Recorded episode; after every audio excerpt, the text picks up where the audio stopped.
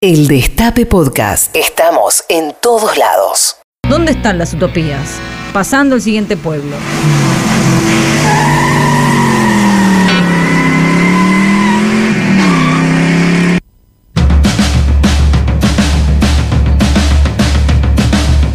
Y acá estamos en Pasamos Todos, después de haber escuchado un temazo de los Ramones, justo, justo, justo en el momento que viene a pasar aquí también un fanático ramonero, que se lo dejo, te dejo la presentación del tema, Diego Trerotola, por favor, presentalo vos. ¿Qué escuchamos recién? Escuchamos I Believe in Miracles de Ramones, un temazo de la última etapa de esta, de esta banda, donde mezclan el el pop que aprendieron haciendo canciones imitando a los Beatles, pero rockeándolas más, electrificándolas más y creando ese estilo de New York a principios de los 70 que lo llamamos punk y que antes eh, la palabra punk era todo lo marginal y siguió siendo todo lo marginal, lo marginal pero con mucho glam, porque no olvidemos que los Ramones venían de admirar el glam.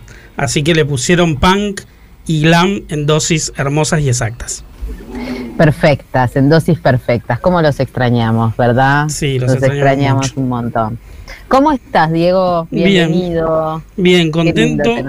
Eh, porque voy a hablar de una película hermosa y también contento porque vamos a sortear dos entradas para ver esta película hermosa. Así que es como una doble contentura. ¿Las, las entradas son para, para un día en particular o, sí, quedamos acá con quienes se las ganen y vamos todos? Sí, todos. Yo creo que va, no va a haber problema porque va a estar la película todos los sábados a las 8 y cuarto en el Malva. Es un lindo día para irse a ver una peli. Y sí, se pueden acomodar a cualquiera de los sábados de, de, febrero las entradas. Así que eso, eh, una vez que quien las gane, eh, vamos a poner en contacto con la distribuidora de la película y van a arreglar el día que van a ir. Perfecto. Agarramos las bicicletas y estaremos en el Malva en este en minutos nada más el sábado que nos toque para ver la película de las que nos vas a hablar ahora mismo, ¿verdad? Sí, la película es El perro que no calla, la última película dirigida por Anna Katz. Anna Katz, para quienes no recuerden todas sus películas, es la directora y actriz que hizo El juego de la silla, La novia errante, Los marcianos, Mi amiga del parque y Sueño Florianópolis. Y eh, en esta película, El perro que no calla, la última, lo que hace Ana Katz es llevar su, su estilo muy particular a un extremo, un extremo bastante interesante. Es como afilar su estilo. Yo diría que el estilo lo podemos eh, llamar como la comedia que se vuelve extraña de sí misma. Es como una comedia que empieza por, a veces por una situación muy reconocible, muy de costumbre, pero se va desfigurando a través un poco de la risa y a través de una serie de dispositivos y de juegos cinematográficos que ella hace en todas las películas, hasta volverla un poco absurda, ¿no? Como ir de la comedia a un lugar un poco más absurdo. ¿Incómodo? Ah, sí, incómodo también. En esta película quizás un poco incómodo porque eh, por eso decía que era un poco más extremo. Eh, en esta película parte de algo que podríamos llamar costumbrismo absurdo y se vuelve un, un absurdo de costumbre casi, ¿no? Como va, va dando vuelta la media. Y mm, parte, de hecho, una, una situación reconocible que es una suerte de reunión de consorcio improvisada en el patio de la casa de, de, un chico que vive con un perro y ese perro molesta a los vecinos y vecinas. Entonces van a reclamarle que tiene que hacer algo para que ese perro deje de llorar y molestar a todo el, a, toda la casa donde vive, ¿no? Eh, son esas casas pasillo, ¿no? No son esos edificios modernos. Es una casa como de barrio y ese perro molesta a los vecinos. Esa situación reconocible que tiene como algo de comedia, hace como un, un trayecto de desfiguración y Ana empieza a jugar con los géneros como nunca lo hizo con los géneros cinematográficos. Porque la película, si bien tiene humor y varias situaciones eh, cómicas, no la podemos llamar comedia. Es una película que tiene animación, pero no es una película animada. Una película que tiene momentos de eh, profundo realismo, pero no es un relato realista. Tiene elementos de ciencia ficción, pero tampoco pertenece a ese género. Aparece en un momento una trama amorosa, pero está lejos de ser una película romántica. Incluso si la queremos llamar experimental, tampoco es del tipo de películas que eh, en general se consideran cine experimental, pues una película muy narrativa, muy, muy clara en su narración, si se quiere. Eh, y ahora me gustaría que después de decir todo lo que no es o lo que quiere ser, amaga y juega con ese género y se figura que Ana nos cuente, porque está de vacación, está de viaje en realidad, y, y si en el medio de la nada, conectándose con, una conexión muy precaria, eh, nos, nos mandó un audio porque sabía que iba a hablar de la película, así que la escuchamos a, Ana. Para mí, El perro que no calla eh, es una especie de línea de tiempo eh, de sentimientos que, por ser así, es absolutamente arbitraria y tiene que ver con, con sensaciones que se pueden dar una y a los tres minutos otra o una y a los tres años otra. Y por ser así también me di permisos que tal vez quiera darme siempre a partir de ahora. Se escuchan muchos pájaros porque estoy en medio de la naturaleza. Eh, permisos que tenían que ver con la posibilidad de incluir recursos que no fueran eh, los más este, clásicos para un relato de ficción, pero que iban a poder expresarme eh, en esta intimidad que buscaba con el personaje eh, que atraviesa la historia, que es Sebastián, que está um, como intentando um, desde una escala humana, que es lo que siempre pensé, intenta buscar su lugar, su, manera de vivir en este mundo. Y, y todo el tiempo lo, que quise fue eh, darme el espacio y permitirme y encontrar esa libertad, como decía Roberto Bolaño, es respetabilidad o libertad.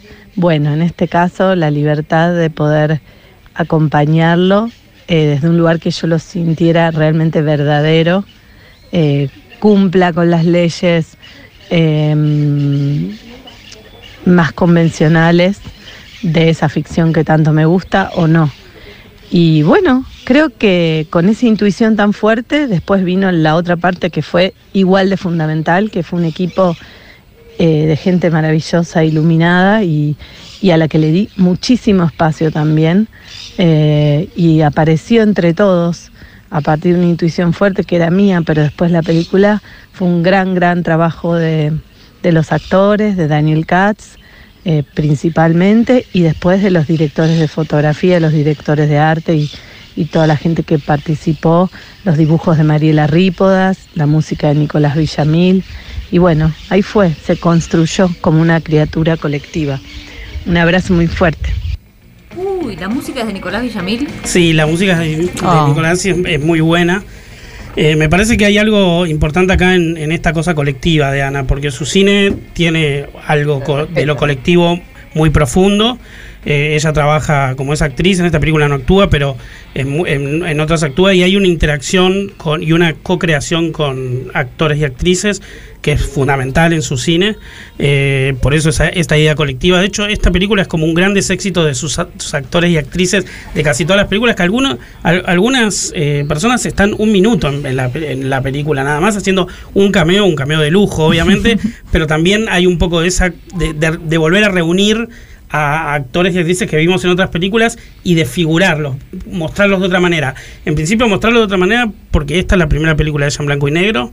Y además ese mostrar de otra manera es muy importante en la película porque es creo que la única película en la historia del cine de ficción en Argentina que tiene seis directores de fotografía. Inventó Ay, como justamente eso te iba a preguntar por el plural de los directores de fotografía y sí. otro plural dijo también no de este, no, me, no, no, sé qué dijo directores de fotografía y algo más. Sí creo que dijo actores y, y hay hay de, director dirección de arte sí tal cual los directores. Ah, dirección de arte. Hay, eh, es que es una película que tiene un modelo de producción muy marginal porque se filmó durante cuatro años no hay sistema de producción industrial o convencional incluso del cine independiente que pueda soportar cuatro años de una película. Entonces fue generando como equipos distintos a lo largo del tiempo, ¿no? Eh, tuvo la complicidad de que el protagonista Daniel Katz es la primera película de ella que el protagonista es masculino y, y, es su hermano, digamos, que es un familiar, entonces lo tiene más ah, a disposición sí durante cuatro años. Y, y, y, Daniel, que en esta película no escribe el guion, pero en otras colabora en los guiones con ella, también en, los guiones siempre de ellas son dialogados. Hay mucha gente que hace cine en Argentina que, que son directores guionistas y que no mm. y que, y que toda la largan prenda, largan es muy lineal, muy lineal de su pensamiento y ella siempre trabajó con tanto con Inés Bortagaray, que es muy importante en su cine, que es co-guionista en varias películas, como Daniel Katz, su hermano.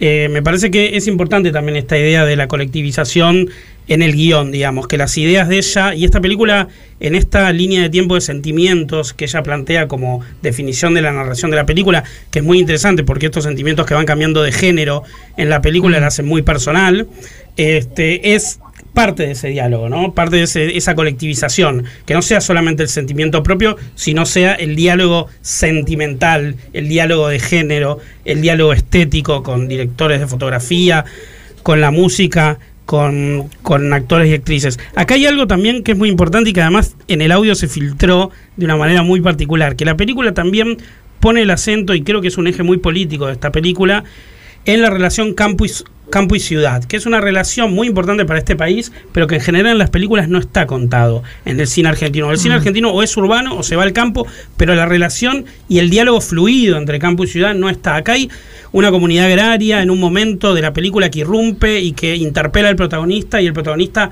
se junta una a una comunidad agraria, vuelve al centro. Cuando vuelve a la ciudad pasa por la estación Costequi Santillán, que es un, audio que aparece en la película, que es eh, una película también política, pero pensada desde otra forma de hacer cine político, ¿no? De, pensar eh, cómo vivimos actualmente cómo, mm, cómo es trabajar en una oficina y cómo pensar una vida por fuera de esa ciudad de oficinas que no permiten ciertas cosas. No quiero spoilear mucho en la, eh, la película. pero ¿Cómo termina? dale, dale, contanos, contanos. ¿Cómo termina? Pero, pero hay, hay como un juego entre lo, lo, que se terminó convirtiendo, por ejemplo, Buenos Aires y el resto, la periferia, eh, los márgenes, ¿no? Que es un juego muy inteligente y político, digamos, de otra forma de hacer, como decía, cine político.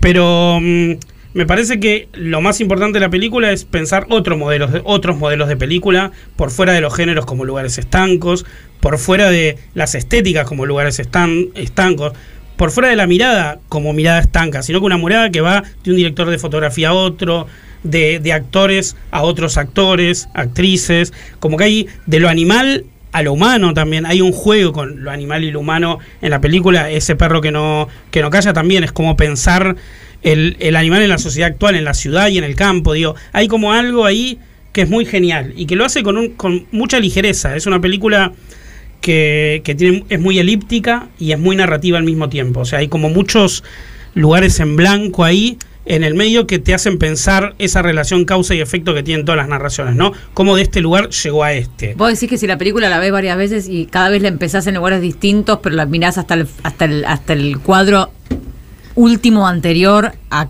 al primero que viste, igual tiene sentido. Sí, tiene sentido y es un lindo rompecabezas también eh, verla así. Eh, es una película rompecabezas en el mejor sentido, rompecabezas en el que te rompe la cabeza para, para... De hecho, hay algo más rompecabezas que destacó mucho la crítica, que es una película pensada mucho antes de la pandemia, muchos años antes de la pandemia, y tiene una situación de ficción total, que es la parte más ciencia ficción de la película, que en la Tierra no se puede eh, estar sin una máscara. Ah, lo contaste recién ahora. ¡Spoiler! ¡Spoiler! Cuatro años. Pero, pero como es una imagen que está en el póster, lo cuento, digamos. La gente tiene que ah, tener como una suerte de, de, máscara para respirar porque si no, no puede eh, vivir en sociedad, digamos. Entonces, hay algo ahí que es como hasta la película es hace futurología. Pensó esta situación pandémica mucho antes de la pandemia, como una situación de ficción total, que es un poco una ficción absurda, pero se vuelve real. Esto que decía antes, el costumbrismo que se vuelve absurdo o el absurdo que se vuelve costumbre, ¿no? Hay como algo ahí que Ana Katz lo, lo, lo pensó como hasta futurología. es una película que se vuelve costumbre es casi una definición de época. sí, tal cual, tal cual. es, verdad. Una definición de época. Es verdad.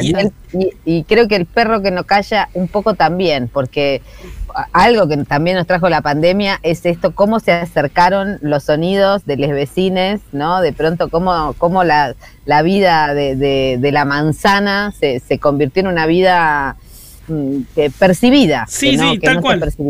Del balcón al balcón, de- del pasillo Sí. al pasillo, de Al es- ese- de manzana. Eh, Sí, ese lugar cercano que uno podía salir solamente alrededor de su cuadra y empezó a conocer más alrededor de su cuadra, ¿no? Como esta cosa que no te podías alejar en cuarentena, entonces empezabas a, a ir a lugares con de- que quedaban al lado de tu casa, pero que antes no, no, no Yo el veías. otro ¿Cómo- día me encontré en la calle con el vecino que estamos ventana, ventana, eh, hay una calle en el medio, pero Sí. nuestras ventanas están a la misma altura y me dio como una, como una especie de sorpresa y de pudor, porque es alguien a quien conozco mucho, lo veo levantarse, lo veo salir en calzones a regar las plantas y de pronto lo veía vestido y dije, ay, ¿de dónde lo conozco? ¿Cuándo me lo cogí? Sí, sí, sí.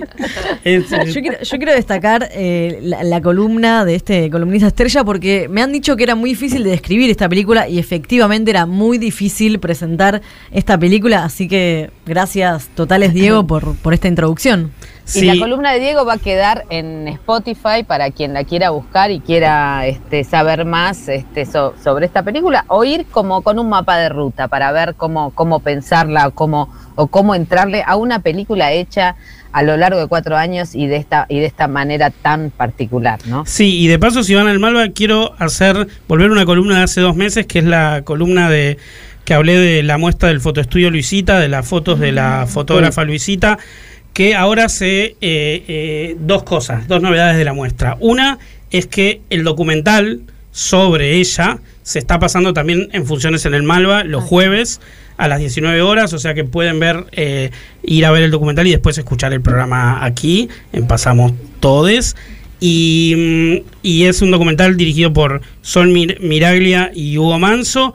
Y en el documental, además, eh, creo que ya había hecho referencia en mi columna, la, la propia Luisita lee las 12, el suplemento de página 12, y se ve fotografiada en la tapa y se emociona mucho de que por fin la reconocieron en los medios. Así que ese documental donde obviamente este, sale el homenaje que le hizo las 12 hace muchos años, cuando ella todavía no, no, no tenía documental, no tenía muestra en ningún lado y no estaba reconocida, eh, se puede ver los jueves a las 19. Y está, creo que también, Diego. porque yo me fui, me fui un toque eh, de vacaciones, tres o cuatro días, solo tenía TDA, que, que creo que te engancha a cinear y otra, y apareció 12 de la noche, el documental me emocionó un montón porque yo no lo había visto, y está esa escena que vos señalás, así que yo creo que cinear en, en su versión de tele, que no sé cómo es, TV, la está, sí, la está pasando también. Sí, creo que ahora se aprovechó para, para, para mostrar este documental porque la muestra del Malva es generalmente no- muy notable,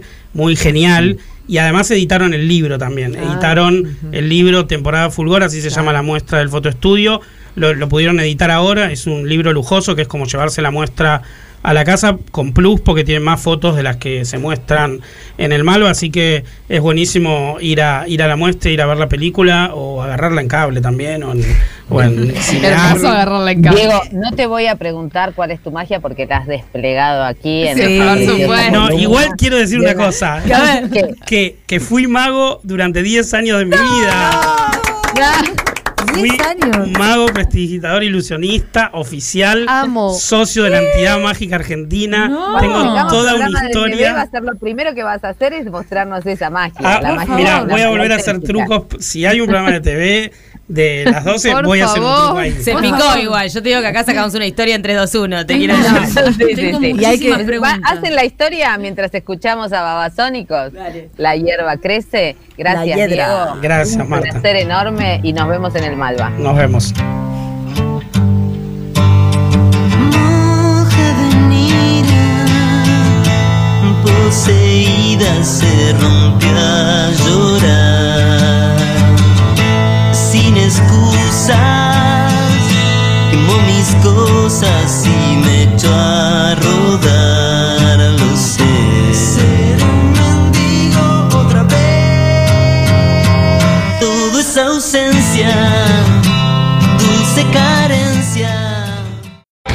El Destape Podcast.